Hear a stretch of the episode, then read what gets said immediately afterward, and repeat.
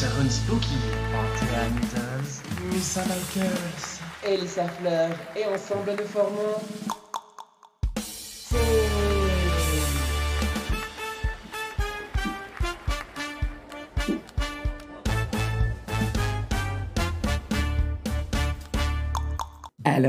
Bonsoir, j'espère que vous allez tous super bien. Bienvenue à, à ce nouveau podcast du soir. Euh, alors, si jamais ce podcast il sera disponible bientôt sur Spotify, l'épisode précédent, celui où on parle de nos crushs, est déjà disponible sur Spotify et sur YouTube, donc n'hésitez pas à aller y faire un tour. Mais, mais, mais, mais, mais, mais, qui sommes-nous ce soir? Je suis Sharon Spooky. Je suis Antea Stamine. Je suis Missa Michaels. Et je suis Elisa Fleur et ensemble nous formons... C'est... Les vocalistes, j'aime beaucoup. le podcast on vous apporte les mêmes discussions qu'on a entre nous, mais à vos oreilles. Ta, ta, ta. Du coup, euh, aujourd'hui, on allait parler justement, euh, on va parler de sujets euh, assez compliqués, mais qu'on aime beaucoup parler parce que ça nous concerne directement, c'est-à-dire l'homophobie. Si jamais on lit le chat, donc n'hésitez pas à réagir, à parler avec nous euh, dans le chat. Euh, on est là pour voir ce qui se passe. Et du coup, euh, comment est-ce que vous voulez commencer le sujet, les filles? Dieu. Alors, le temps de réaction, il était incroyable. Je vois que vous êtes réagi, que vous faites attention à ce que je dis. Ça fait plaisir. Enfin, je veux dire, je me sens tellement écouté. Bah... On a oublié de préciser au début que le nouveau surnom de Elisa Fleur, c'est la diva, hein, si jamais, juste pour savoir. Hold on, hold on, hold on, hold on. Parce que à la Drague Tournoi, j'ai présenté Missa Michaels en tant que une des plus divas. Et elle s'est mise devant, évidemment. Écoute, c'est pas C'était clair que ça allait te retomber dessus à un moment ou l'autre. Clairement, tout à fait.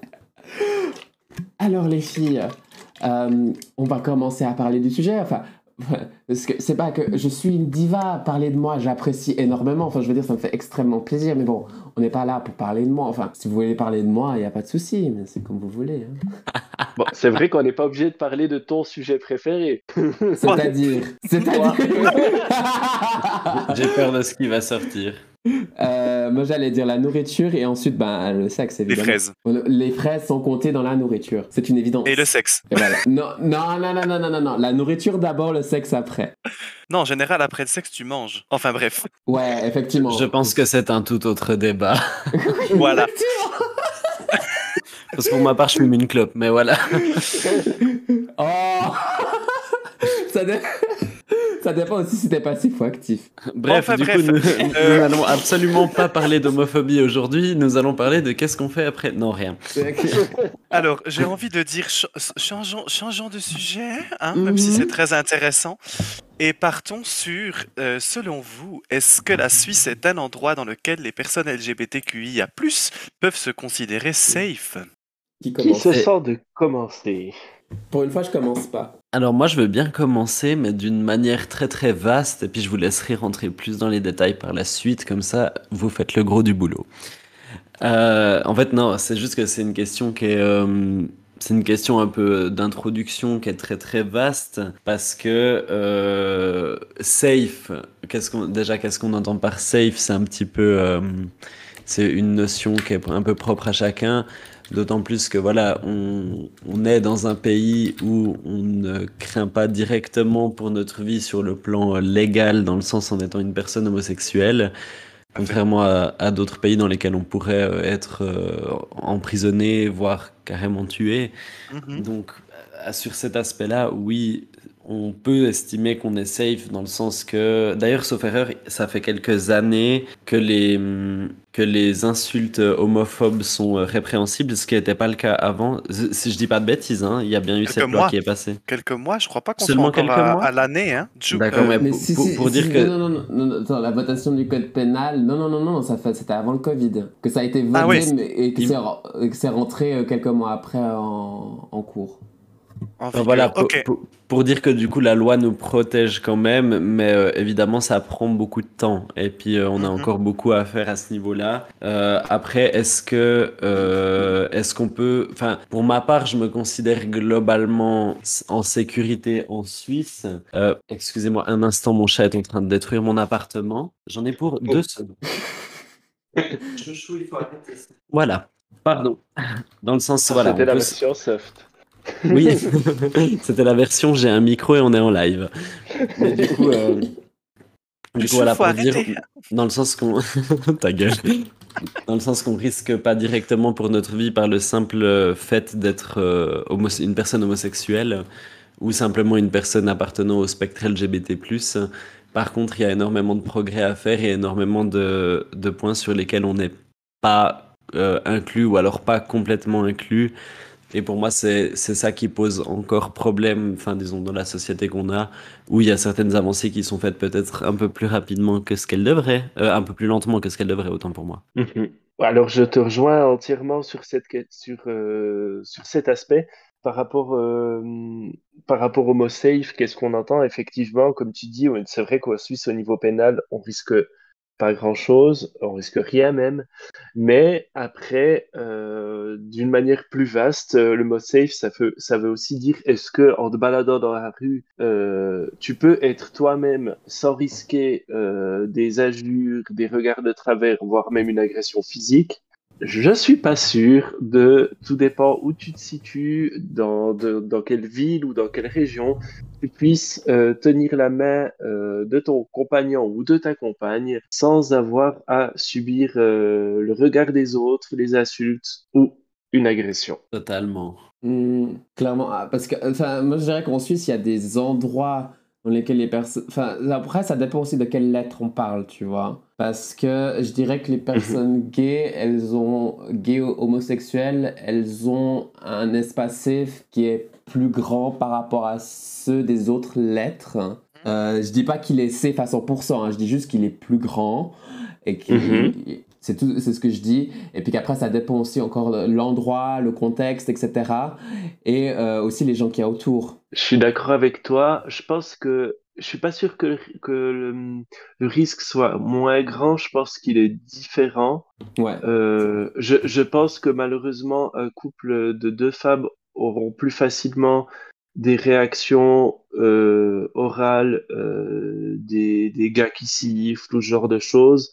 Je pense peut-être qu'elle risque moins une agression physique, quoique encore là, j'ai pas de chiffre à l'appui, c'est mon point de vue qui est Mhm, peut-être faussé. Mais je pense que un homme avec un homme a peut-être plus le risque de se faire tabasser au coin de rue, mais peut-être euh, effectivement subira moins d'agressions verbales. Euh, de nouveau, c'est mon point de vue. Je suis pas sûr s'il est juste. Peut-être que ça dépend aussi des endroits. Effectivement. Et puis après, après les, ce qu'on entend le plus souvent, mais après je dirais aussi que les hommes, hommes homosexuels, c'est aussi les plus visibles. Ils ont aussi tendance à, Oui. être, à être les personnes qui ont- à être en ligne de mire pour certaines choses. Typiquement, je pense au Heaven à Zurich, où il y a eu plusieurs fois euh, des agressions euh, homophobes, que des gens qui ont été amenés à l'hôpital, quoi. Euh, Après aussi, je me demande, c'est difficile parce qu'en Suisse, on n'a pas de statistiques du tout. Euh, on a, du coup, on fait que des suppositions là actuellement. D'ailleurs, je, je, je fais bien de le préciser, euh, Sharon.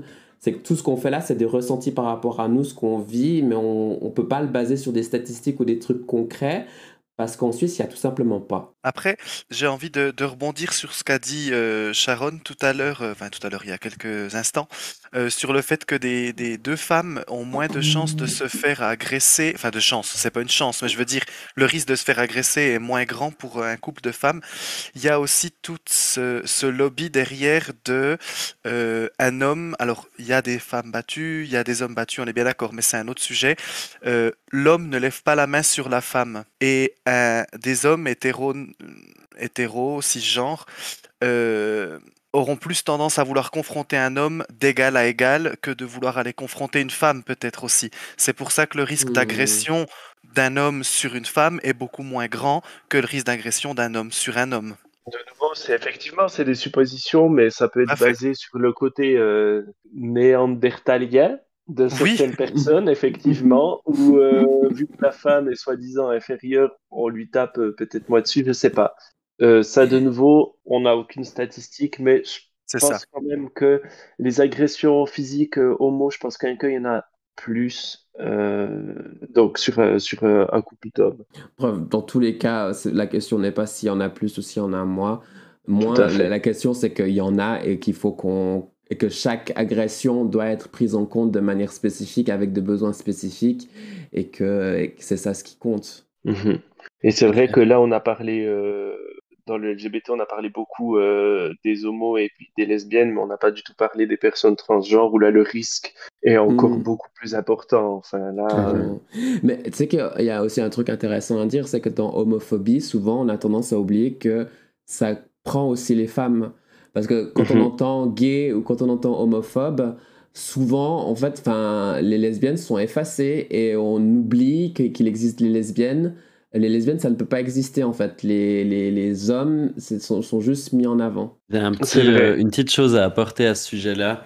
Ouais. C'était que euh, quand je faisais mes études euh, dans le monde de la santé, on avait fait un, enfin, en gros, enfin, comment, comment dire ça pour des personnes qui ont jamais étudié ça, mais on avait fait une présentation sur le thème, euh, donc c'était pour un examen, sur euh, les, les manières d'améliorer en gros la santé sexuelle chez les, la population LGBT+, enfin, dans- au sein d'une communauté LGBT+.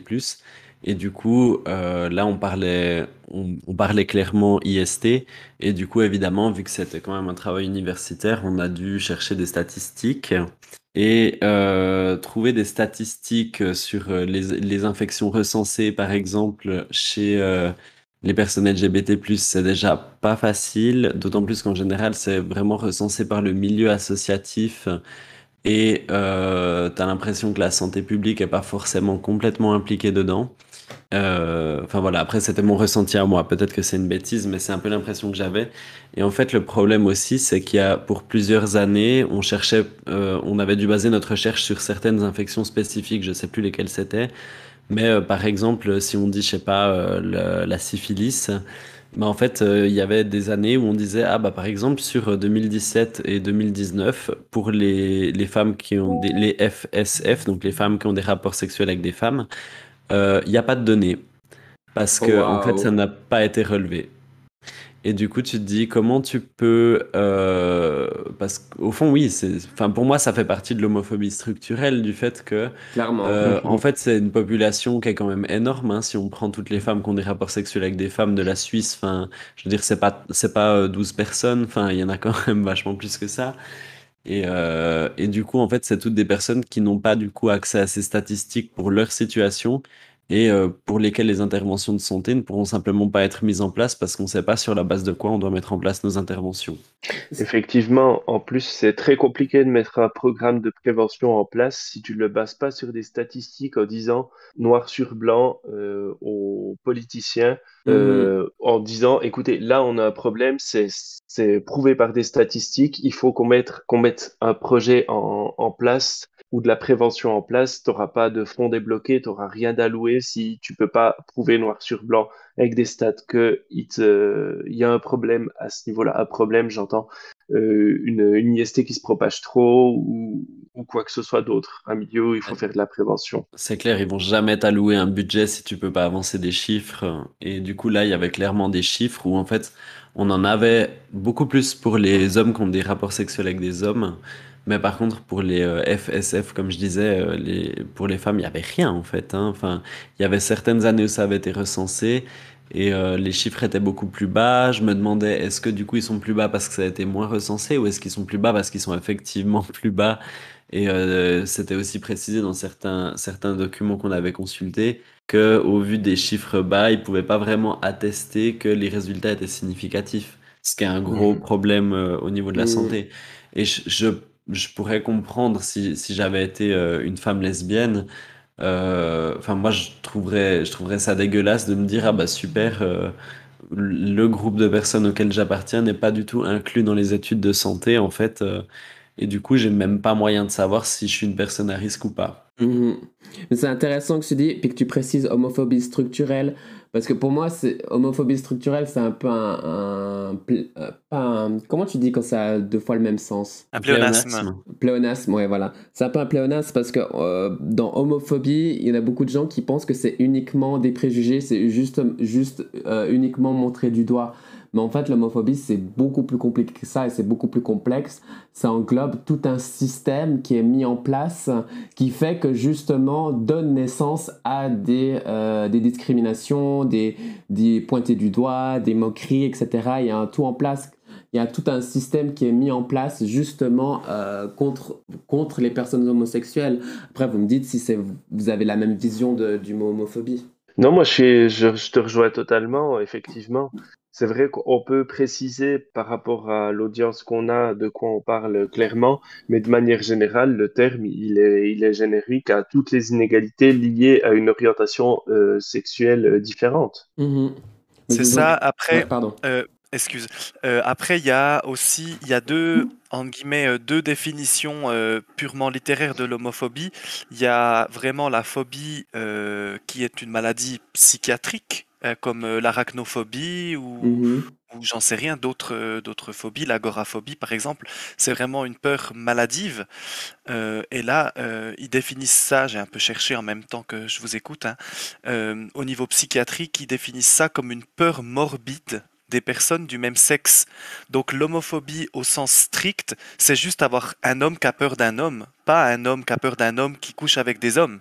Ouais, le terme, il est vraiment pas adapté. C'est ça. Mhm. Par, par extension, c'est la haine envers les homosexuels. Mais au, au- au- au- au niveau purement médical, euh, c'est avoir peur d'une personne du même sexe que soi, tout court. Mhm. Mhm. T'imagines Donc, avoir euh, un diagnostic d'homophobie tu vois un homme. c'est dingue. Mais c'est ça. Tu, tu te vois dans le miroir Après, je vois bien, je vois bien On le, en le truc. euh. Le truc, euh, ouais, c'est vrai, on en rigole. mais On en c'est rigole, affreux, mais il y a, y a- y a peut-être je vois des hein. Je vois bien le SSBT derrière et puis ce genre de truc. euh, Mhm. Donc, syndrome de stress post-traumatique. euh. Ok. Bref. Mais c'est c'est aussi le débat, euh, la raison pour laquelle euh, l'homophobie inversée n'existe pas. Parce que, par exemple, parce que, c'est parce que justement, as un- quand tu es hétéro, tu as une structure qui te protège, qui est là pour te protéger, en fait. Qui est là pour toi. Alors, je dis pas que le monde est tout rose pour les hétéros. Hein, je dis pas que le monde est bisounours et tout est magnifique, tout Non. est beau. Je dis juste que par rapport à l'orientation sexuelle, si tu es hétéro, t'es pas discriminé. Et même si tu peux, tu peux recevoir des préjugés, tu peux recevoir parce que tu es un homme hétéro, tu peux recevoir euh, des insultes, mais ça, c'est qu'une partie. Et pour, pour qu'il y ait une, euh, une hétérophobie, il faudrait genre vraiment un système mis en place qui empêche les personnes euh, hétérosexuelles euh, d'avoir les mêmes droits que toutes les autres personnes. Mhm. Je pense que là, tu as mis le, t'as mis le doigt sur quelque chose d'important qu'on doit préciser, c'est que le système actuel, il a été monté euh, pour la majorité, donc pour la majorité hétérosexuelle euh, de la société. On dit pas que le monde a été construit avec de l'homophobie à la base, mais que le monde, il a été euh, fait pour la majorité. Mhm, tout à fait. C'est ça. Après, il y a que- euh, une, une autre petite chose aussi, euh, euh, toujours dans les, les petites recherches, euh, que j'ai lu un truc qui m'a interpellé.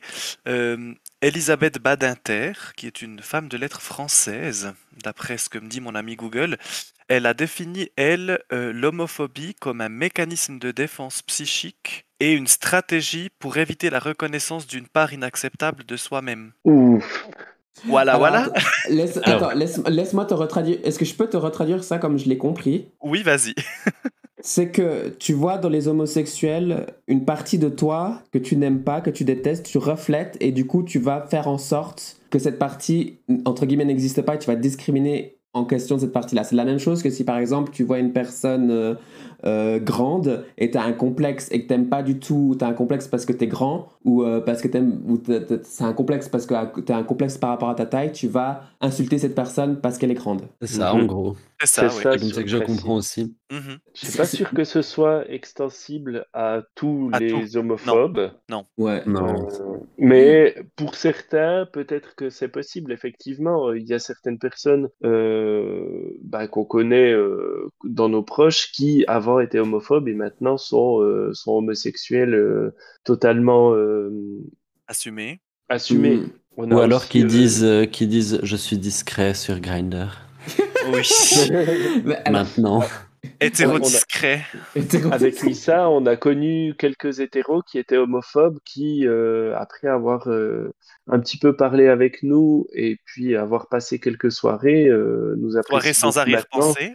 Oui, oui, bien sûr. Euh, qui maintenant n'ont absolument plus aucun problème avec, euh, avec les personnes homo, mais simplement avec les personnes qui les draguent lourdement de manière générale. Exactement. alors ça, c'est tout à fait vrai. Et, et, euh, Et ça, c'est humain. je veux dire, oui, qui bah, a envie d'avoir un, gros- un, un gros lourd Euh, Je veux dire, les, les femmes pourront, pourront le dire aussi. Les gros lourds qui les draguent en soirée, wesh, mademoiselle et tout, c'est relou. Qui aime se faire harceler en fait Non, mais c'est ça. C'est clairement ça. Totalement. Et là, le problème, c'est que en, en tant que, je pense peut-être en tant qu'hétéro qui a connu peu d'homo, quand tu te fais draguer deux, trois, quatre fois, bah, tu commences à faire des généralités. On le fait tous, c'est un mécanisme. Mm. Et, euh, et du coup, je pense que ça donne des personnes qui sont homophobes, mais par expérience. Mais le Oui. truc, c'est qu'il y a t'as un système, ben, comme on parlait du système, qui est mis en place pour justement appuyer ces sentiments-là que t'es pas safe, tu vois. Parce que sinon, s'il y avait que ça, je pense que les personnes arriveraient à faire la différence. Elles comprendraient que, Mhm. ah ouais, c'est juste des mauvaises expériences. Mais comme il y a ce système qui est mis en place avec des préjugés, parce que, ben, écoute, on- à l'école, hein, euh, quand on apprend, quand on insulte les gens d'homosexuels, de gays, etc., ben, Oui. c'est des comportements qu'on apprend. Et du coup, ben, on les reproduit par la suite, et puis on les interne, et du coup, on les ressort. Et c'est d'autant plus violent quand tout d'un coup, tu te découvres que tu es homosexuel. Oui, puis c'est c'est très sociétal. hein. Je veux dire, si je prends dans mon cas, moi, perso, euh, combien de fois mon père, qui est totalement à l'aise avec mon homosexualité, qui est très heureux de ma relation et qui m'a clairement dit qu'il me cassait la gueule si je faisais du mal à, gérer, à, à mon compagnon, à Sharon. Euh, voilà, mais quand j'étais petit, j'entendais PD, euh, ah, euh, c'est PD, euh, mais pas en visant des gens, mais juste, c'est un terme utilisé, oh, vas-y, fais pas ta pédale, ça pèse euh, 10 kilos, tu vas y arriver, enfin voilà, genre de truc. Alors, il n'était pas homophobe, il a lui-même, j'ai un, un- son cousin qui est, qui est homosexuel aussi, ils sont toujours très bien entendus. Euh, mais voilà, c'est juste, ouais, c'est sociétal en fait. C'est depuis enfant, euh, il entend, il lui-même a entendu des gens dire ah la pédale ou euh, fais pas ton ton PD ou je sais pas trop quoi. Et puis c'est des choses que tu, tu répètes en fait. C'est du mimétisme. euh, T'as grandi avec ça, tu fais que répéter euh, jusqu'à ce que tu connaisses des personnes qui font réellement partie de cette communauté et puis qui te font dire le contraire ou Mhm. penser Mais autrement. Je suis tellement d'accord avec toi et justement ce que tu dis, ça me fait penser que euh, on grandit en fait du coup dans cette structure là où Mhm. quelque part c'est pas grave d'utiliser des mots comme PD parce que de toute façon il y en a pas dans la pièce, ça fait de mal à personne. C'est ça. Jusqu'au jour où on se rend compte qu'on est le PD de la pièce et Mhm. puis euh, et puis que qu'en fait euh, enfin je sais je sais pas comment ça a été pour vous on va peut-être pas trop faire long sur ce sujet-là mais pour moi le coming out ça a été méga chaud euh, enfin pour moi face à moi-même parce que Mhm. pour moi c'était pas bien en fait ça valait moins d'être euh, homo que d'être hétéro Euh, d'autant plus que j'avais déjà eu des relations hétéro, mais en fait, je- là, je, je me retrouvais dans la situation où je voulais avoir une relation euh, qui était homo, mais en même temps, je voulais pas tous les inconvénients que ça avait, de devoir en parler à tout le monde, de devoir limite m'excuser, en fait. c'est le sentiment que j'avais, hein, que j'avais besoin de m'excuser, d'être ben, un peu moins bien, du coup, parce que j'étais homo. Et puis, euh, puis voilà, moi, c'est toutes des choses. euh, Si, si j'avais pas grandi avec, et pourtant j'ai grandi dans un environnement assez euh, correct hein, par rapport à ça, c'était pas non plus, euh, c'était pas non plus le truc, euh, l'environnement homophobe et tout, euh, du tout. Mais c'était quand même super difficile. Je pense qu'on pourrait en faire un épisode du co- sur le coming out parce que c'est super intéressant et il y a beaucoup de choses à dire. Totalement. Ouais, je pense qu'on aurait beaucoup. Donc, peut-être Et- que pour maintenant, on passe un petit peu sur ce Je, sujet. je- je peux juste rajouter. Ah, pardon, on est je vouloir voulais- rajouter des trucs. Pardon, je voulais juste rebondir sur une petite chose euh, que je vais laisser, je vais laisser là comme ça, puis qu'on développera la prochaine fois. Mais c'est important de le soulever. Tu as dit une chose euh, en théâtre très intéressante. Euh, J'avais peur de devoir. Euh, je m'excuse, mais une personne hétéro, elle doit pas faire son coming out. Ouais. Non, c'est clair. Voilà. Naughty, Je laisse ça là. Et puis, moi, je vais rajouter aussi que euh, moi, je fais la différence entre acte homophobe et personne homophobe. Parce que euh, acte homophobe, tu peux, tu peux ne pas être homophobe, mais avoir des actes homophobes parce que c'est des, des trucs que tu as appris. Tu vois, bah, typiquement, on parlait des insultes PD. T'apprends, on fait pas ta pédale ou des trucs comme ça, mais c'est pas t'es homophobe, c'est juste que t'as un acte homophobe parce qu'on t'a appris à avoir un acte homophobe. Et puis, pour moi, une personne homophobe, c'est une personne qui est au courant que c'est pas OK d'avoir ces actes et qui les fait quand même. Mhm. Voilà. Mhm. Entièrement d'accord. Oui, donc il connaît le sens de ce qu'il dit, et puis c'est pas juste des mots sans vide de sens. Exactement. Mhm. Euh, il y a- on a une question, je crois, de, de Loïc. Euh, question, par rapport à la scolarité, est-ce que vous avez eu quelconque éducation sexuelle LGBTQI+, ou pas du tout? Absolument pas. Très bonne on question. Qui veut Je veux bien commencer. Moi, cette fois. Euh, moi, ça va être vite La plus vieille. Voilà, j'allais dire, je suis la plus vieille du groupe. Faut quand même, faut quand même poser un cadre, hein, c'est normal. Même si ça se voit pas, je sais. Euh, Elle est morte en même temps. euh, moi, j'ai voilà.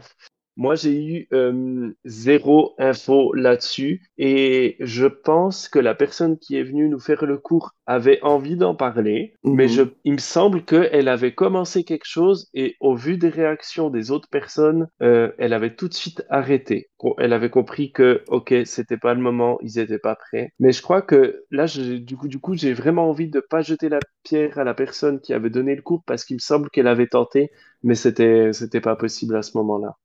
Hmm. Mais précisons que Sharon euh, vient d'une région qui a beaucoup évolué parce qu'on y est de retour, elle et moi maintenant. Mais à l'époque, et c'est toujours le cas, je veux dire, hein, c'est une région très paysanne et Mhm. très chrétienne. Hmm. Très très chrétienne. Donc euh, les réactions euh, de la classe face à l'intervenant euh, ou disons à la personne qui était là pour, pour faire cette initiation à la vie sexuelle et tout ça, ben elle a dû faire avec son audience, hein, entre guillemets. Donc euh, c'est vrai que c'est pas évident non plus quoi. Surtout que t'as le backlash des parents après aussi. Hein. C'est exactement ça. Bon, à l'époque, à l'époque, à mon époque, un peu moins parce que les parents se permettaient pas encore euh, de, de monter Ah. au front à ce point contre les écoles. Mais Puis d'apprendre leur métier aux profs.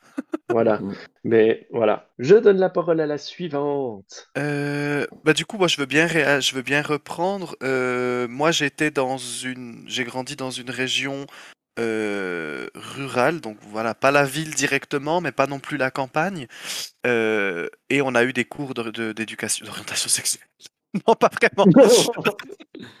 On a eu des cours d'éducation sexuelle. Oui, ça aurait été utile, clairement. On a eu des cours d'orientation sexuelle. Alors, on a appris à mettre des préservatifs sur une banane. euh, euh, on a étudié euh, tous les sens possibles du préservatif féminin que je n'ai toujours pas compris à ce jour, mais j'en ai pas besoin. Donc, ça me va très bien. Mais rien sur les relations homosexuelles. Mhm. Pas dans mon souvenir, en tout cas. Rien du tout. Et pourtant, l'intervenante, c'était une intervenante, euh, était très chouette euh, et très ouverte à ce genre de choses. Mais encore une fois, peut-être qu'elle n'a pas voulu euh, voir aller plus loin à cause des réactions qu'il pourrait y avoir euh, Ou probablement En elle était face. tout simplement pas éduquée sur le sujet parce qu'il y avait aussi. pas dans, dans le planning et c'était juste pas présent en fait. Tout à Mhm. fait. Mhm, Encore un exemple de- d'homophobie structurelle. mhm, mhm. Antea, tu veux je- rajouter? Oh pardon. Je... Oui, oui, alors bah, je peux, je peux euh, enchaîner du coup. Euh, du coup, moi j'ai grandi en région euh, neuchâteloise. Neuchâteloise. Euh, plus ou moins en ville. Et puis euh, j'ai aussi eu du coup les cours. Je crois que ça s'appelait le GIS, sauf erreur. Oui, Oui, tout à euh, fait, c'était ça. C'est quoi, groupe d'intervention sexuelle ou un truc Oui, comme ça, ou c'était ça. d'information sexuelle? Et, euh, et du coup, euh, je me souviens plus à partir de quel moment on les a eus. On avait aussi des infirmières scolaires qui étaient venues nous donner les cours d'éducation sexuelle. Alors c'était euh, principalement des cours de contraception, hein, qu'on s'entende. Mais euh, je me souviens que l'homosexualité avait été abordée. Euh, mais je- de, de mon souvenir, en tout cas, c'était vraiment, on parlait d'homosexualité et du coup, on parlait de sodomie. Et ça s'arrêtait un peu là. Et euh, enfin voilà, pour dire c'était évoqué. Et j'ai souvenir que l'infirmière a dit que l'homosexualité c'était quelque chose qui était normal et qu'il fallait accepter euh, autant que l'hétérosexualité. Et après, on était très vite parti sur autre chose.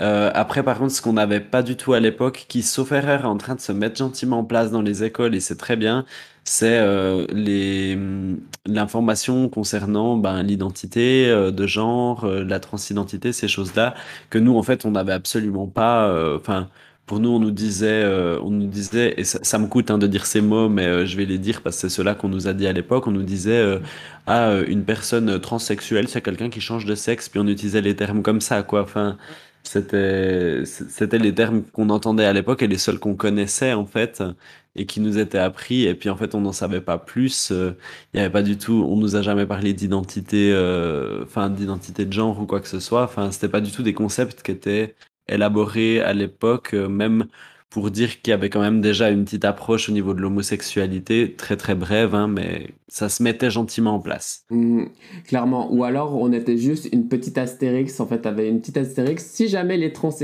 les trans, pour le cas des trans, blablabla, tu vois. Et, euh, Ah non, il n'y avait même pas ça alors. j'ai, voilà, moi, j'ai pas le souvenir d'avoir eu ça, mais je l'ai vu en regardant les, euh, des, des brochures. Euh, même des brochures récentes par moment. Euh, de ce que je me souviens, moi, alors, ben, j'ai eu, ben, comme on est à peu près de la même région, Théa et moi, on a eu à peu près, à peu près la même expérience. Je me souviens juste qu'une fois, la prof nous avait demandé si. Qu'est-ce qu'on ferait si d'un coup une personne homosexuelle euh, nous demande, serait intéressée par nous et nous, et nous dirait Eh, si jamais j'ai un, j'ai un coup de cœur pour toi, euh, qu'est-ce que je ferais? Et je me souviens avoir dit, l'ironie, mais avoir dit ben, euh, Je dirais non, désolé, ça m'intéresse pas, mais il n'y a pas de souci, merci beaucoup. et du coup. Pardon. Comme on évolue, c'est dingue. C'est- très chou que t'oses le dire comme ça en live. Je trouve ça très, trop mignon personnellement. Oui, moi aussi. cute. A- Surtout qu'on sait ma soif pour les hommes actuellement. Non, non, ça ne m'intéresse pas, merci beaucoup. Euh, Il y, a- il y a deux choses que j'avais envie de relever et que, que je trouve intéressant euh, de, de ce que vous avez témoigné. Tout d'abord, euh, entre guillemets, erreur de Missa d'appeler ça euh, orientation sexuelle. Je trouve le concept hyper intéressant à part ça, où on serait informé sur les différentes orientations possibles pour pouvoir nous-mêmes plus ou moins nous diriger vers un spectre ou l'autre. On tient un concept, on tient un concept, les filles.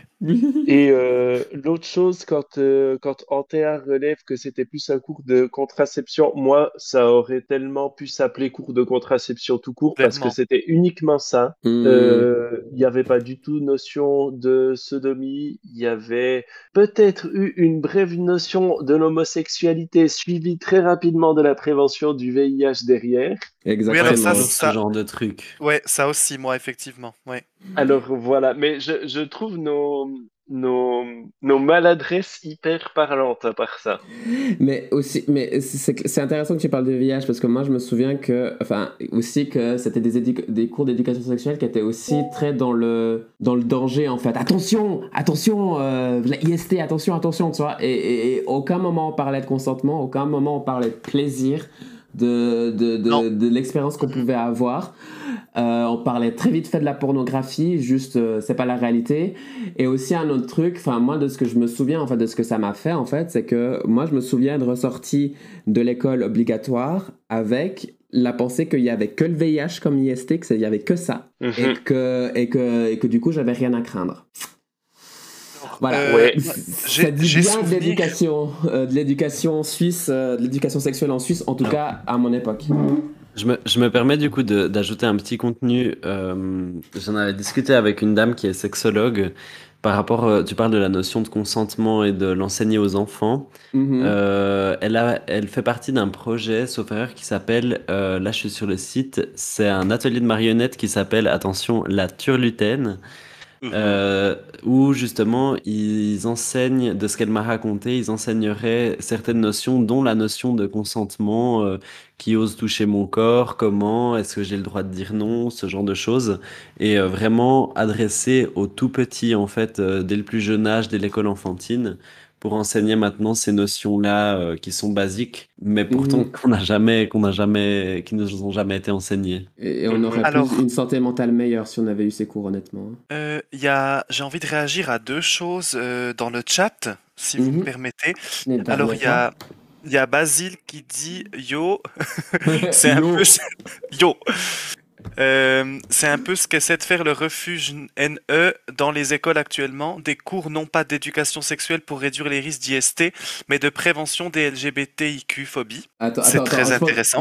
Je, pense qu'on va juste s'arrêter là. Effectivement, on a euh, c'est la- l'association Sui Generis qui s'occupe de ça et puis actuellement il y a un refuge à Neuchâtel qui est en train de se mettre en place. Je sais pas Mhm. exactement dans quelles conditions, mais euh, il faudrait que je me renseigne exactement où est-ce qu'il faut se renseigner, comment ça fonctionne, parce que c'est tout nouveau. Ça vient d'arriver, mais il y a, euh, grâce euh, au collectif justement et l'association Sui Generis, il y a des euh, actions dans les écoles actuellement qui sont euh, bénéfiques et euh, nécessaires euh, dans les écoles. Trop bien. Ça, c'est vrai que c'est hyper chouette.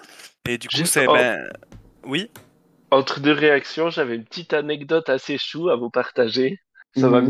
faire rire. Moi, à la suite euh, de ce cours, donc euh, on va dire d'éducation sexuelle, euh, je m'étais dit une chose sur les rapports. Je m'étais dit, ouh là là, c'est pas pour moi, c'est beaucoup trop compliqué. Et Mais bien sûr. J'avoue. Bah, à l'époque, euh, en, voilà. même temps, en même temps, l'anal, euh, moi je trouve ça compliqué. Hein. Naughty no shade, c'est- hein. C'est Tu compliqué. sais, à l'époque, c'était pour les pour les relations sexuelles de manière générale, c'était euh, oh purée les J'avoue. les- les- les- la contraception, c'est beaucoup, trop- beaucoup trop compliqué. Les types de préservatifs, c'est beaucoup trop compliqué. C'est pas pour moi. C'est vrai, c'est vrai. Je, je me permets juste d'enchaîner par rapport au, au- à ce que dit euh, Loïc euh, par rapport Ouais. à la prévention HPV euh, qui, et qui il explique du coup, euh, je pense aussi à la prévention HPV qui n'existait pas du tout chez les hommes, alors que mon collège avait vacciné toutes les filles cis sans du tout en toucher un mot aux mecs. Euh, same. On- on- Mhm, je, pense, je pense que ça a été un peu le cas dans toutes les écoles. Oui. Et, euh, et c'est vrai qu'à l'époque, du coup, je pense qu'on a tous, euh, enfin, en tout cas, tous les hommes cis, on a été persuadés euh, que euh, c'était une maladie qui touchait uniquement les femmes et qui était uniquement dangereuse pour les femmes. Et, euh, et du coup, voilà, bah, on- personne d'entre nous s'est fait vacciner, en tout cas à cette époque-là, Non. alors que c'est quand même une maladie avec laquelle on peut développer des cancers. Alors, Et excuse euh, vas-y. euh, je veux dire, c'est bête, mais après, bon, le, à l'époque, on était jeunes, on pouvait pas forcément le savoir, mais HPV, ça veut dire Human Papillomavirus, hein, pas Woman Papillomavirus, hein, donc déjà là, il y a un problème. Et même, euh, je voulais réagir justement par rapport à ça, parce que bah, personnellement, je travaille dans un centre médical, et en Suisse, c'est la Confédération qui paye le vaccin pour le HPV Mhm. à toutes les personnes jusqu'à l'âge de 25 ans. Euh, les trois doses ou deux doses suivant l'âge des, personnes. Euh, et j'ai quand même eu une maman de patient au téléphone, un jeune patient de 14 ans, je pense, par là autour, je sais pas exactement, euh, où la, la, elle a refusé de faire la visite scolaire parce que elle n'en voyait pas l'intérêt. euh, son, son test auditif puis son test de la vue, elle pouvait le faire sans la visite scolaire. Et ma chef essayait de lui expliquer au téléphone que c'était important quand même euh, par rapport à la prévention pour le papillomavirus, le vaccin et tout. Ah, Mais qu'est-ce que vous voulez vacciner mon fils euh, pour le papillomavirus C'est pas une pathologie qui touche les hommes? Ah bah voilà. Waouh. Waouh. 2022. Mais c'est triste à dire, mais moi j'ai une triste histoire avec le HPV, c'est parce que je l'ai eu. Et euh, moi j'ai eu euh, ce qu'on appelle des euh, condylomes. Mhm. Et, euh, et en fait, c'est- là brutalement que j'ai appris qu'il n'existait pas que le VIH comme IST. Ah.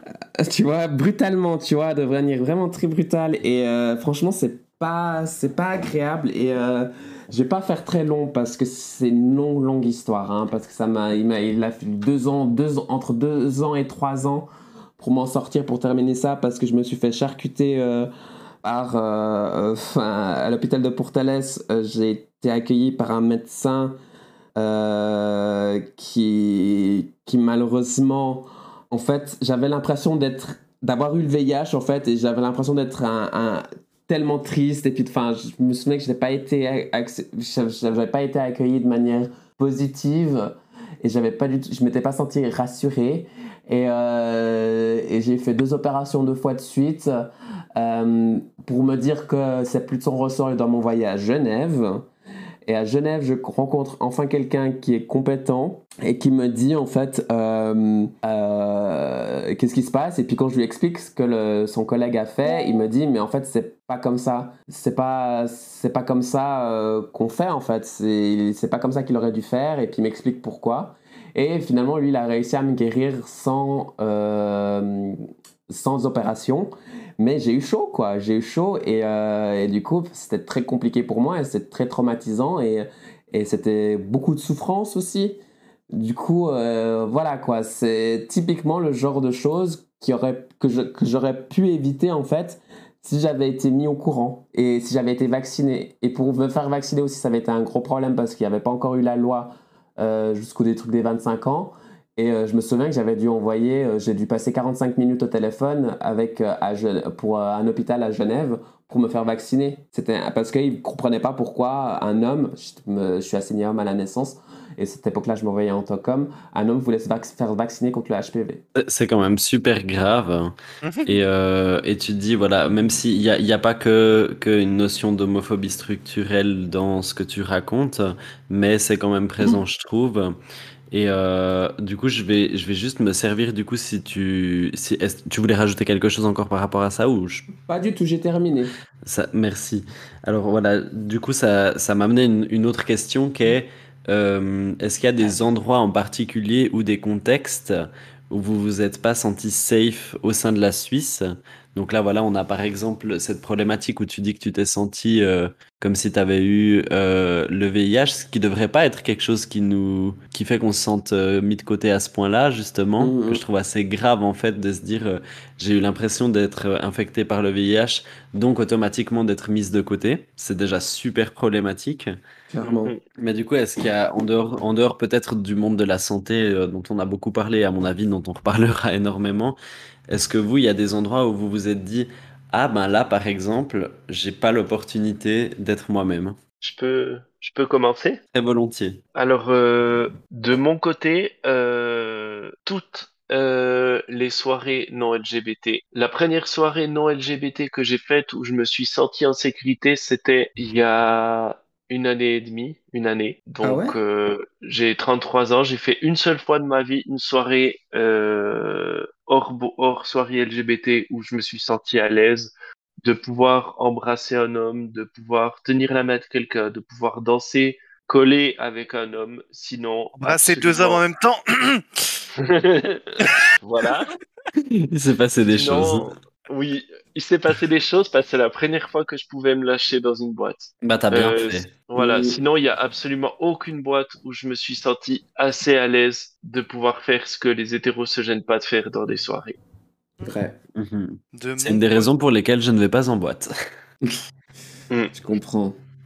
En théâtre, t'as euh, d'autres endroits à rajouter? Euh, euh, moi, j'a- j'avais quelque chose, mais Missa voulait parler. Tu peux y aller, ma belle. Euh, bah, je voulais dire de mon côté, euh, ayant grandi euh, sur Neuchâtel aussi, même si je suis plus maintenant, il n'y a pas d'espace queer en fait. Il n'y avait pas. On a dû les créer.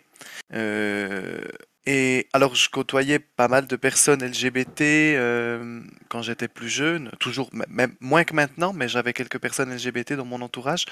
Euh, et bah, je sortais, et, mais je, je me sentais pas, pas safe parce que j'étais avec un groupe d'amis et pas avec un, un compagnon. Par contre, si je sors dans un endroit avec un compagnon, je me sentirais pas safe de l'embrasser ou quoi.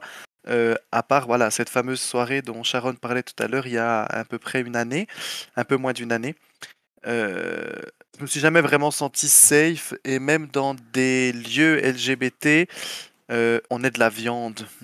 On en avait déjà parlé dans un précédent podcast. certains, dans certains lieux euh, qui ne sont pas pensés sécurité et pour, la, pour et par la communauté, Voilà, exactement. c'est compliqué. Mais moi, je trouve ça quand même fou avec le nombre de soirées potentiellement que tu as fait, le nombre de boîtes où tu es allé, par exemple, de te dire qu'il y en a une où tu t'es senti, une dans un contexte spécifique, à une soirée où tu t'es dit, ah, ici, je peux embrasser mon mec. Oui, et puis c'est en plus, c'est pas la boîte qui sauterait à l'esprit des gens. euh, pour ceux qui viennent de Neuchâtel et environ, si je vous parle du bikini test euh, à chaud de fond, vous connaissez. Euh, c'est vraiment pas le genre de lieu où j'aurais pensé que c'était possible. Ah, Mais moi, voilà, si, c'est- alors, je me serais senti assez safe là-bas, perso. Ok, ben Mhm. moi j'étais allé qu'une fois là-bas euh, avant cette soirée-là et je m'étais pas permis ce genre de choses. Après, je sais que maintenant, euh, alors je le ferai pas systématiquement, mais dans le cadre d'une soirée, là c'était une soirée Halloween par exemple, tout le monde était bien éméché, bien alcoolisé. euh, on rentrait en taxi, donc il n'y avait pas de problème. Euh, Enfin voilà, je le, j'oserais à nouveau, mais juste aller au bikini test pour faire une soirée où il n'y a pas de contexte derrière, peut-être je le ferai peut-être pas forcément. Mhm. Voilà. Moi, j'ai une expérience qui est assez intéressante parce que j'ai vécu la majeure partie de ma vie en tant qu'homme homosexuel. Et là, actuellement, je suis euh, en phase de réflexion, de transition. Enfin, je suis une personne trans, j'utilise les prénoms elle, euh, out of drag. Et du coup, j'ai un peu. En fait, ce que j'ai remarqué, c'est que dans la vie de tous les jours, du moment que tu, vas, par exemple, tu vas à la banque ou dans les endroits publics, en règle générale, alors, tu, tu risques de te faire insulter ce genre de choses, mais Bien disons que, que tu vas, es protégé, entre guillemets, parce que tu es un homme et tu as, certains privilèges qui font que, ben, en fait, tu, on te laisse tranquille. Euh, mais du moment que j'ai commencé à, à m'assumer un peu plus euh, en tant que personne queer et à mettre des talons, à, à mettre des bijoux, à mettre des robes, etc. Et que maintenant euh, je suis en processus, de- processus trans, bah, en fait, automatiquement, j'ai tout de suite ressenti le danger. En fait, j'ai tout de suite vu le danger. Mhm. Et euh, j'ai maintenant, honnêtement, je me promène avec un spray au poivre dans mon sac, ce que je ne faisais pas avant. Euh, donc euh, voilà, et je me souviens par exemple partir, sortir en soirée, prendre le train le soir ou marcher, marcher la nuit, c'est des trucs que je faisais assez facilement. Je me sentais plus ou moins protégé parce que j'avais une apparence homme-. Et, et euh, mais là maintenant, je sens que je suis plus du tout safe du tout. D'ailleurs, ben, on, je peut-être en parler, mais j'avais fait un TikTok justement où je me suis fait insulter près de chez moi dernièrement et où, où j'ai porté plainte. Euh, voilà quoi, c'était juste parce que j'avais mis des talons en fait. J'ai, mis des talons et puis j'ai des gamins, un gamin qui a commencé à me crier dessus et à, à m'insulter de tous les noms possibles et imaginables qu'on peut mettre sur une personne qui a des talons et euh, des mots très sexualisés. Et, et- le truc, c'est ce que, ce que je me dis, c'est que ces trucs-là, pour qu'un enfant, un adolescent puisse savoir ces mots-là, ça veut dire que Yel l'a entendu quelque part. Donc ça vient bien de quelque part, parce que sinon Yel les sortirait pas. Et c'est ça qui fait Je- peur. Mhm. Je pense que je peux un peu euh, comprendre l'expérience que tu as vécue parce que dans ma période euh, des, de mes 20 ans à peu près, euh, je, je sortais maquillé et j'avais des tenues très androgynes avec euh, des fois des Mhm. combis femmes ou enfin je mélangeais un peu les styles. Là, c'était pas du tout dans une dans une transition ou quoi que ce soit, c'était vraiment plus dans l'idée d'avoir des habits androgynes non genrés. Mhm. Euh, et du coup, en étant maquillé quotidiennement, rien que du liner et du crayon, en se baladant à Lausanne, c'était des insultes quotidiennes. Les transports en commun, c'était pour moi une vraie angoisse. Euh, des, des fois, à certaines soirées, quand je rentrais, mais même pas très tard, hein, il y avait encore les Mhm. métros, il y avait des gens qui m'accompagnaient jusqu'à devant chez moi tellement ils avaient peur pour moi parce que je m'étais, ils avaient vu la scène Mhm. d'avant où je m'étais fait bousculer, où je m'étais fait insulter, où je m'étais fait cogner. Et il y a certaines personnes, même des jeunes parents avec un bébé dans une poussette, qui me raccompagnaient jusqu'à devant chez moi. C'est tellement Et, triste euh, d'en arriver là. Ouais, et euh, d'ailleurs j'en profite, euh, chapeau à ces personnes qui des fois prennent un risque pour eux-mêmes et pour leur famille, pour leur bébé, pour protéger des gens euh, qu'ils ne Mhm. connaissent même pas. hein. Après, attention, faut différencier ces personnes-là, euh, ce couple avec ce, ce bébé, euh, des personnes euh, en général, sans vouloir euh, faire de généralité, mais en règle générale euh, du sexe, ou disons attribué femme à la naissance, euh, quand on se fait embrouiller dans des, des transports par euh, un groupe de mecs, et puis qui sont là, euh, ouais, mais laissez-le tranquille, il vous a rien fait, puis la petite nana, elle commence à s'énerver contre eux. Euh, alors que nous, euh, bah, c'est arrivé à Sharon, hein, c'est pour moi ça m'est pas arrivé, mais je sais que c'est arrivé à Sharon. Et euh, en fait, Sharon, elle était juste dans son coin, elle laissait dire les choses, elle attendait son arrêt pour descendre et pour rentrer chez elle. Mais il y a cette petite nana qui commence à s'exciter, euh, puis à chercher des, des, des poux euh, au mec qui était en train d'embêter euh, Sharon, euh, et c'est- ça crée des problèmes en fait. Mhm. Elle a envenimé en fait euh, la situation et euh, on était passé d'une agression physique à une agression euh, à une agression euh, une agression pardon verbale à une agression physique par la suite parce que malheureusement euh, certaines personnes qui pensent euh, prendre la défense euh, d'une autre personne peuvent faire que les choses dérapent. Alors c'est très compliqué parce que le discours qu'on a là derrière, c'est pas qu'il faut pas défendre des gens, mais c'est qu'il faut le faire avec une certaine intelligence. Ça sert à rien de s'énerver puis de faire monter les gens dans les tours. Mmh, Euh, tout à fait. il faut le faire intelligemment. euh, parce qu'au final, comme j'ai dit, moi, je, si elle n'était pas intervenue, je serais, j'aurais juste tracé ma route jusqu'à chez moi. Et euh, au final, je me suis fait péter la gueule. Mmh. Euh, Merci, quoi. Mais surtout, Donc, euh, ouais. Ouais. Et surtout, je pense que euh, il faut aussi se, euh, se mettre plutôt du point de vue de la personne qui est agressée parce que c'est cette personne-là qu'il faut aider. Et c'est cette personne-là qu'il faut adresser. C'est cette personne-là qu'il faut protéger. Et du coup, des fois, euh, de répondre, c'est rajouter un trauma émotionnel à la victime. Et il vaut Mhm. mieux ça, parce que des fois, la victime, elle a juste pas envie, en fait, parce que ça fait de la tension, puis qu'elle a pas envie d'être dans le collimateur de ce qui se passe, elle a juste envie de rentrer, d'aller chez elle. Et là, vaut mieux s'assurer que les- la personne qui est la victime est en sécurité et est dans un état mental qui puisse lui permettre au moins de rentrer chez elle ou d'aller à un endroit ou de rencontrer des gens. Et ensuite, éventuellement, s'il faut parler, parce qu'après, si vous vous foutez sur la gueule, vous vous foutez sur la gueule tout seul. Vous faites ça tout seul. Mais faut penser à la personne qui subit les choses, la, au en premier lieu. Je, je te rejoins à 10 000% Je trouve que la manière dont tu l'as dit et ce que tu as dit, c'est très, très, très juste, très intelligent. Je pense qu'il faut vraiment, euh, ouais, il faudrait vraiment que les gens comprennent, euh, comprennent comment réagir comme tu viens de le faire. Euh, Antea, tu voulais rajouter quelque chose? Moi, j'ai j'ai eu la chance de jamais euh, avoir vécu euh, d'agression euh, violente, disons. euh. j'ai j'ai eu droit à mon lot de commentaires ou, euh, ou des, des personnes qui viennent, euh, voilà, qui viennent euh, de manière euh, hostile, mais sans être, sans que je me sente non plus en danger. Après, un truc où je trouve qu'on n'est pas forcément, à- qu'on n'est pas à égalité en fait par rapport aux personnes hétérosexuelles, c'est dans le monde du travail. Par exemple, si tu travailles avec une clientèle, combien de fois tu vas entendre, bah, si je prends mon, exemple dans la santé, combien de fois j'entends mes collègues euh, raconter une banalité sur euh, quelque chose qu'elles ont fait avec leur mari, notamment euh, à des clients ou des patients, en l'occurrence il, s'agit de patients. Et, voilà, si moi je parle, si je dis ah, je commence à parler de mon copain au patient, ça va directement être problématique.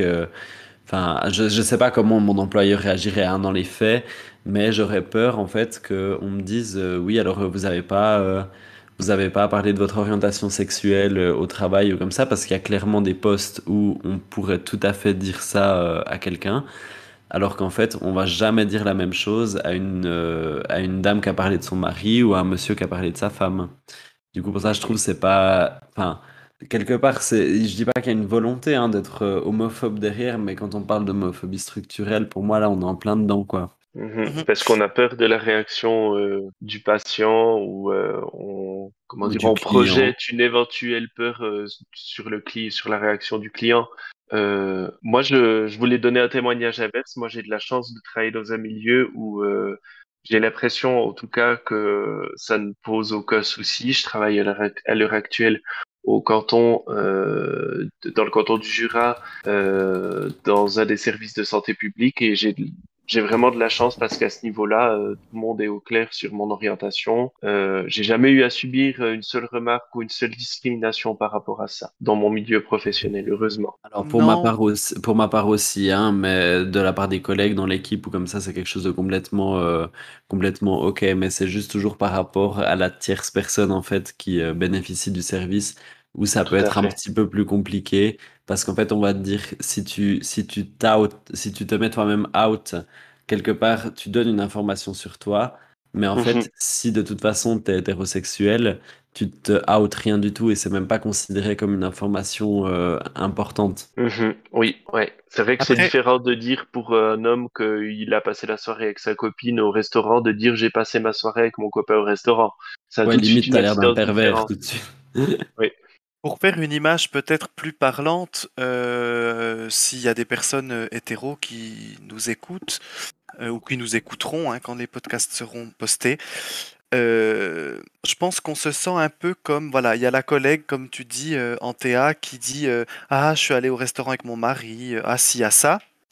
Euh, toi, tu ne peux pas le dire, entre guillemets, parce que tu peux pas le dire. À tes collègues, tu pourrais le dire, mais tu as peur du ressenti de la personne derrière.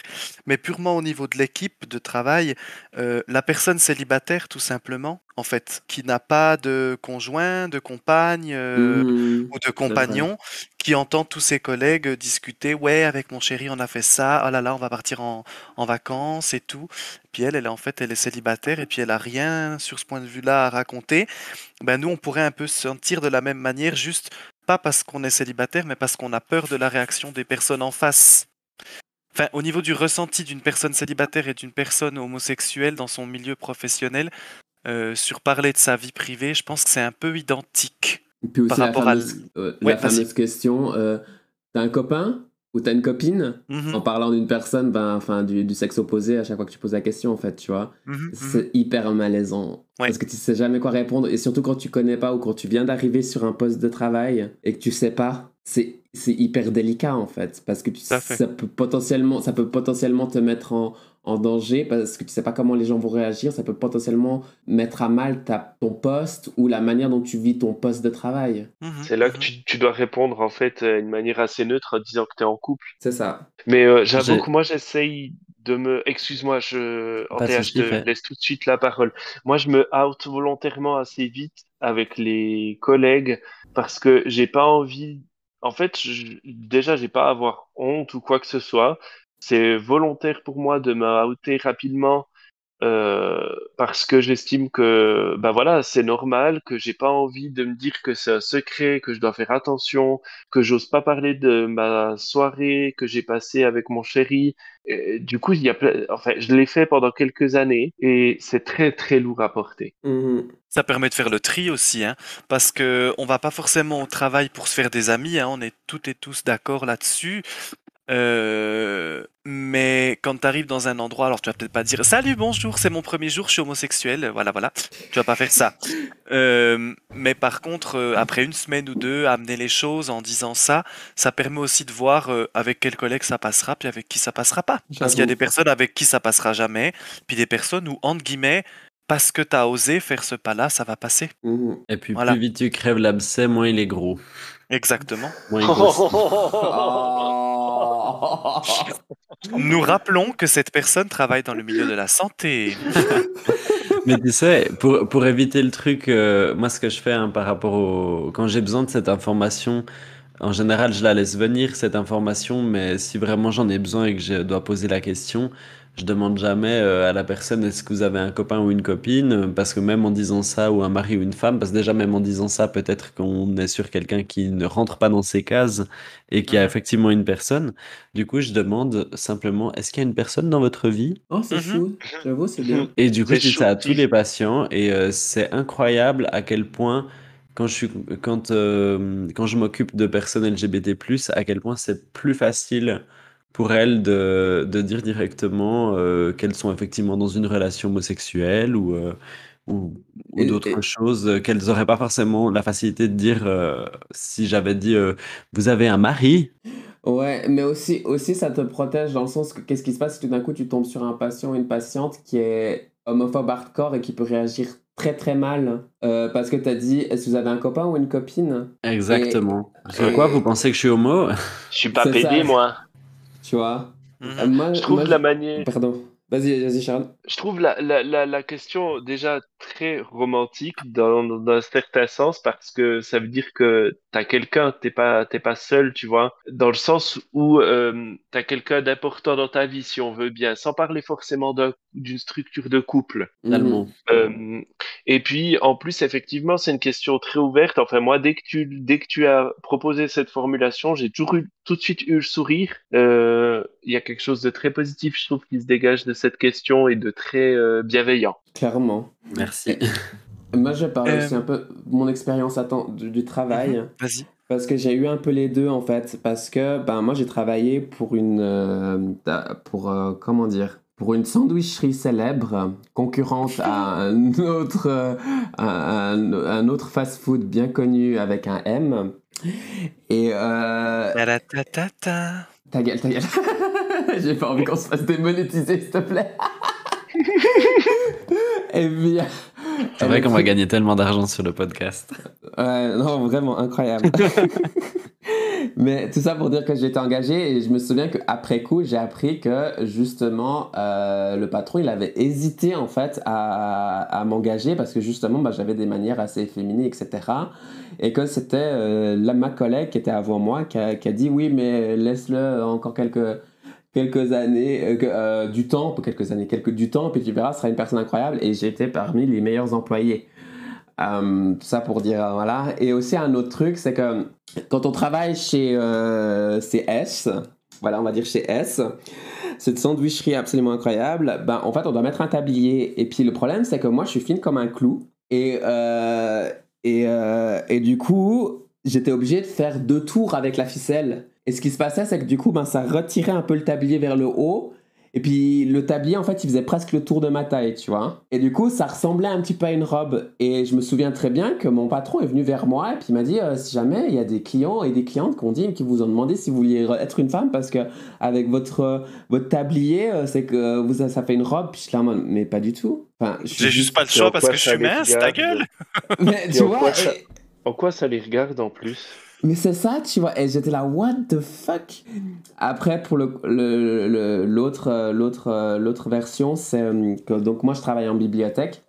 Et là, les bibliothèques, ça commence vraiment à bouger, genre sérieusement à bouger. Et du coup, moi personnellement, euh, actuellement, je suis out euh, au niveau de mon, de mon orientation sexuelle et de mon identité de genre dans mon travail. Et mais ça s'est super bien passé. Ma, ma chef m'a super, l'a super bien pris. c'était un moment incroyable.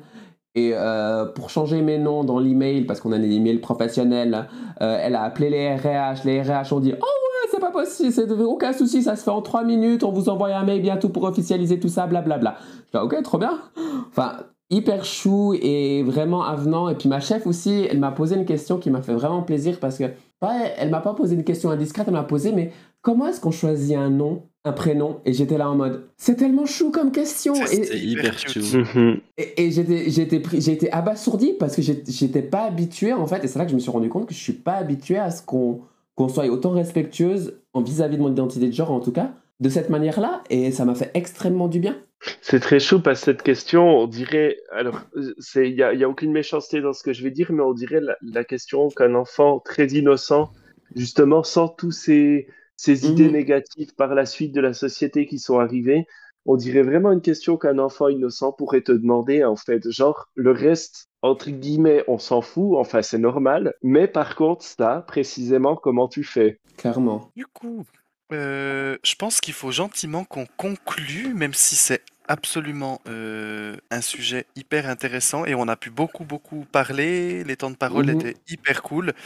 Euh, mais j'ai envie de dire quand même, on pourrait conclure, peut-être, si vous êtes d'accord, les filles, euh, par un ou deux lieux safe chacune.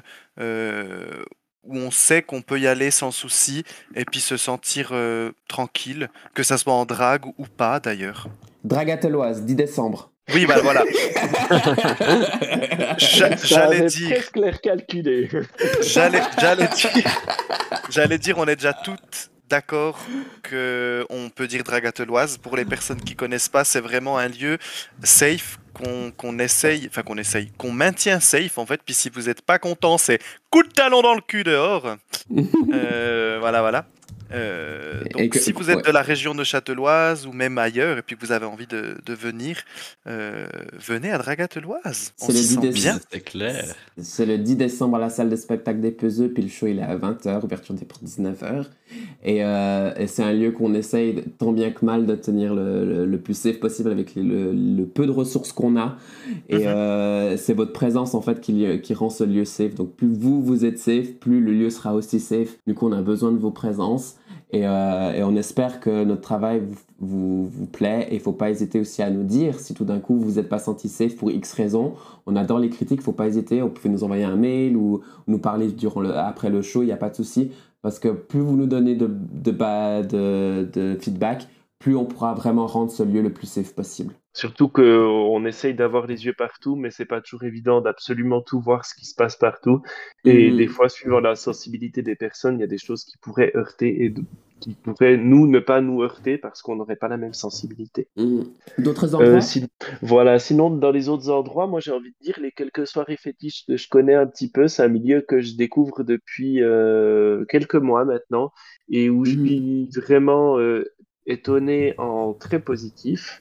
Euh, on- je parle des soirées cabaret bizarre et sexorcisto notamment, où euh, c'est des soirées où euh, quoi que tu sois, quoi que tu aies envie d'être, et ben euh, là en l'occurrence c'est pas tout le monde s'en fout parce que au contraire tout le monde euh, prend soin de toi, care about, about you, enfin voilà. Antea Alors, j'a- j'avais pensé, en fait, j'avais pas pensé euh, de, enfin, safe dans le sens safe à 100% parce que pour moi, il n'y a pas énormément d'endroits, à part évidemment ceux qui ont été évoqués. D'ailleurs, j'aimerais bien pouvoir découvrir un petit peu plus cet univers dont Sharon a parlé. Oui. Mais, euh, enfin voilà, moi, il y, a- il y a certaines, euh, j'avais surtout pensé certaines villes, en fait, dans le sens que, par exemple, à Neuchâtel même, je me sens pas forcément 100% safe, à La Chaux-de-Fonds non plus. Mais euh, je me sens un petit peu plus à l'aise à Bienne, par exemple. Je sais pas pourquoi, hein. Mhm. Mais, c'est une euh, ville alternative. C'est- Bon, la chaux de fond aussi quelque part, mais c'est un peu, c'est pas la même ambiance non plus. Il y a Vevey aussi. Alors Vevey, je connais pas du tout bien, mais effectivement, euh, à, à Bienne, euh, globalement, je me sens, euh, je me sens assez bien. Et même, enfin, pour dire aux événements queer, je me sens pas forcément toujours, euh, toujours super à l'aise. Mais, euh, mais effectivement, à la, pour moi, la drague à Tolois, c'est une vraie bulle d'air. Et puis, c'est le moment où, euh, où enfin, je, j'ai envie de dire, je détends le corset pour respirer un peu, mais c'est surtout le moment où je le serre le plus fort de l'année. Donc, Trois fois Allez, par voilà. année. Quatre fois par année, si tout va bien. quatre fois par année, si tout va bien. Euh, Les de- de- sont plus ce qu'ils étaient.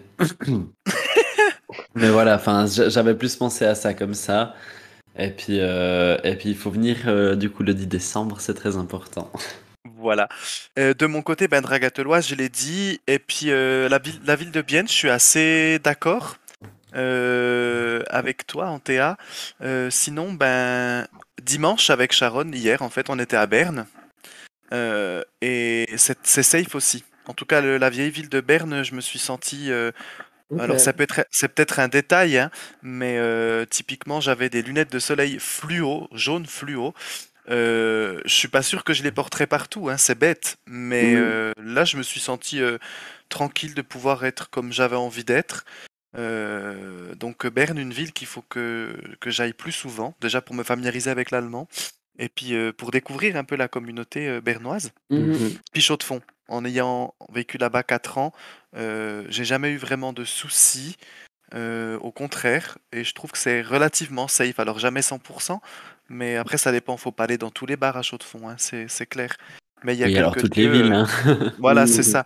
Mais il y a quelques lieux, typiquement l'Entourloupe euh, à Chaux-de-Fonds, qui est assez connu, hein, un bar euh, Mhm. métalleux, rock metal. Euh, de toute façon, les milieux rock metal sont toujours des milieux assez safe pour la communauté LGBT, Globalement. euh, globalement. Globalement. Donc, euh, ouais, voilà, faut, faut repérer dans chaque ville des lieux qui, qui nous correspondent. Alors, je, me euh, méfie, je, mets, je mets quand même une petite astérisque par rapport au milieu métal. Je fais quand même attention parce qu'il y a aussi, euh, il y a aussi quand même beaucoup d'homophobie très très assumée dans certains milieux métal. Et Oui. puis, euh, Mhm. ça peut quand, ça, autant ça peut être très safe, autant ça peut être très dangereux. Mhm. Faut connaître des gens qui sont dans le dans Dans la soirée et là tu seras voilà. Voilà, exactement. Du coup, ouais. Moi, je rajouterais Ah oui, euh, pardon. Bâle et, Bâle et Zurich, où c'est des villes où, perso, je me sens assez OK de balader comme j'ai envie. Euh, que ce soit en, en drague, que ce soit en un style androgyne, que ce soit euh, en, comme tout, je suis habillé tous les jours. J'ai jamais eu de problème dans ces villes. La Suisse alémanique, en fait, en règle générale, à part la Suisse alémanique profonde, on n'en parle pas, mais euh, la Suisse alémanique, en règle générale, c'est assez safe pour la Les communauté. grandes, les grandes villes. Mhm. Du coup, euh, moi, je vais terminer avec le, le truc, c'est que là, c'est des ressentis qu'on a donnés, hein, surtout par rapport aux villes. Euh, prenez soin de vous. Euh, c'est tout à fait honnête, c'est tout à fait ok de se sentir pas du tout safe, alors qu'il y a d'autres personnes qui se sentent safe. Euh, si vous vous sentez pas safe, c'est complètement légitime. Vous avez le droit et il n'y a pas de souci. Et on doit vous écouter. Et, euh, et, et voilà, et que ça, c'est nos ressentis. Prenez soin de vous, faites attention à vous. euh, donc, si vous vous sentez pas safe, allez à un autre endroit ou trouvez des solutions. Ne vous mettez pas en danger parce qu'on a dit que à Bienne, c'était safe. voilà. Voilà. C'est clair. Donc, du coup, euh, n'hésitez pas à vous abonner à la chaîne, à ma chaîne, à ma chaîne euh, Dragato- pff, à ma chaîne Elisa Fleur, où euh, vous pourrez retrouver ben, nos, anciens podcasts, mais aussi des, euh, vidéos sur le, et des interviews sur Dragatoloise, et puis plein d'autres petits trucs qui vont arriver. Donc, n'hésitez pas à vous abonner et à mettre la cloche. Notre prochaine date de podcast, ce sera le Lidin, le lundi 10 octobre à 20h30. Donc n'hésitez pas euh, à nous rejoindre. On est trop content de vous avoir. On espère vous revoir tout bientôt. Bye bye. Bye bye. Bye bye. Merci beaucoup. Sharon Spooky, Antea Needles, Missa Michaels, Elisa Fleur, et ensemble nous formons. C'est.